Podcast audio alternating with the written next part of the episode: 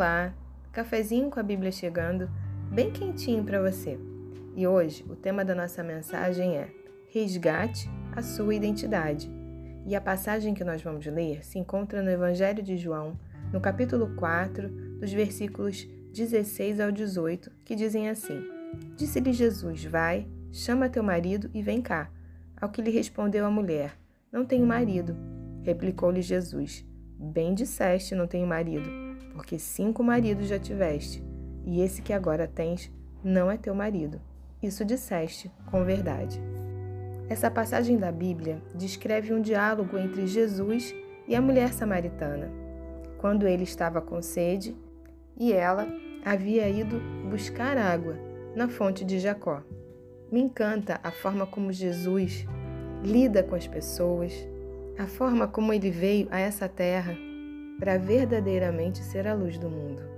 Todas as vezes que Jesus se encontrava com alguém, ele também ia de encontro com a sua necessidade, com o seu problema, com a sua dificuldade, e ele ia direto ao ponto.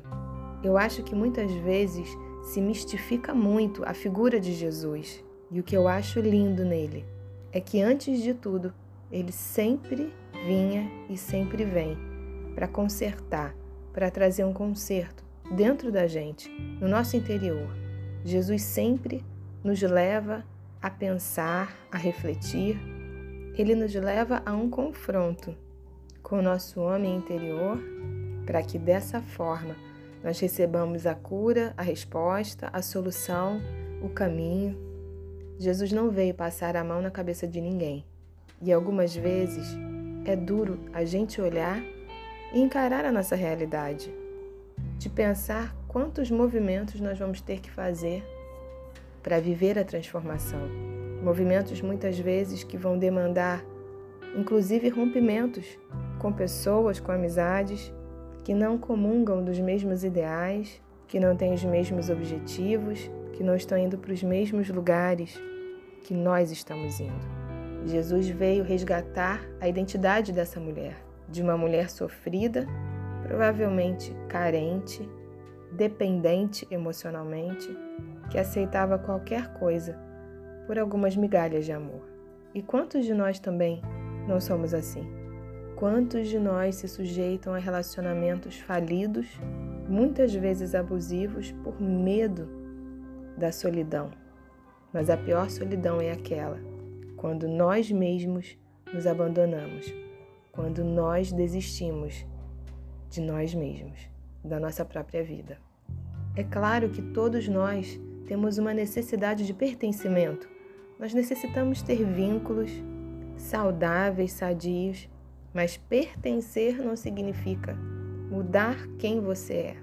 Ao contrário, pertencer significa primeiro você se amar, para poder então partilhar desse amor que você tem e cultiva por você mesmo, por você mesma.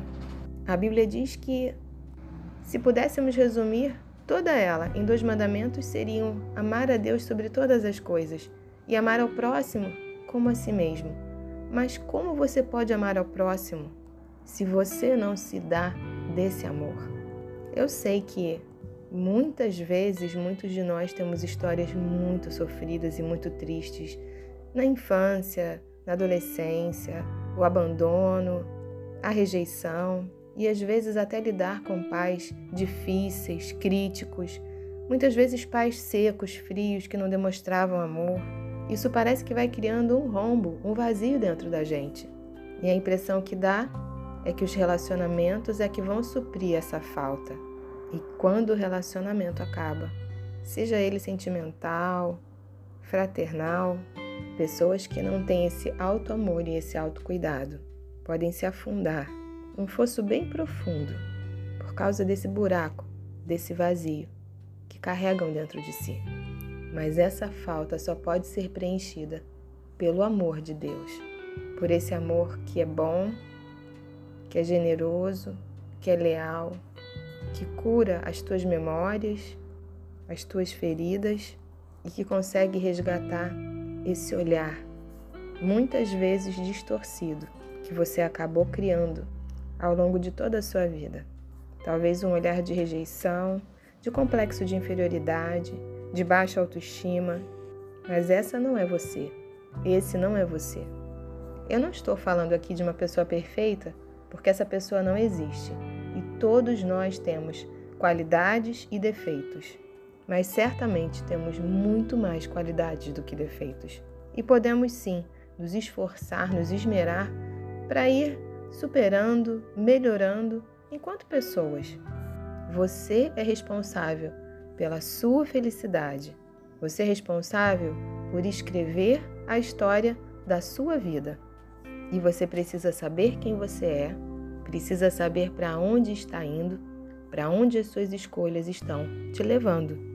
Porque quando temos uma identidade curada, resgatada, o nosso verdadeiro eu, dirigido pelo Espírito Santo, nos faz tomar as melhores decisões e escolher os melhores caminhos. Pode ser também que resgatar a sua identidade seja um pouco doloroso, pode ser até ameaçador, porque pode te levar a trilhar alguns caminhos de descobertas não muito agradáveis. Pode te fazer, assim como Jesus, quando confrontou aquela mulher, descobrir as ruínas de uma vida que está em pedaços. Mas quando Jesus chega na vida de alguém, ele vem para transformar a história. E isso independe da sua idade e do momento que você esteja na sua vida. Jesus confrontou aquela mulher, mas ele fez isso para o seu bem, porque quanto mais enfrentamos os nossos conflitos e buscamos soluções, mais fortes nos tornamos. E nos versículos 14 e 15 do capítulo 4 do Evangelho de João dizem assim: Jesus disse para essa mulher: Aquele, porém, que beber da água que eu lhe der nunca mais terá sede. Pelo contrário, a água que eu lhe der será nele uma fonte, a jorrar para a vida eterna. Disse-lhe a mulher: Senhor, dá-me dessa água, para que eu não tenha mais sede, nem precise vir aqui buscá-la. Jesus tem essa água para você. Essa água que cura, que resgata a nossa identidade e que faz com que do nosso interior jorrem rios de águas vivas, para que através de você, da tua cura e do teu resgate, possa levar muitas outras pessoas a viverem o mesmo milagre. Sempre tem conserto, sempre tem solução. Que hoje você beba dessa água viva, para que a sua vida nunca mais seja a mesma. Que Deus te abençoe. Um grande beijo para você.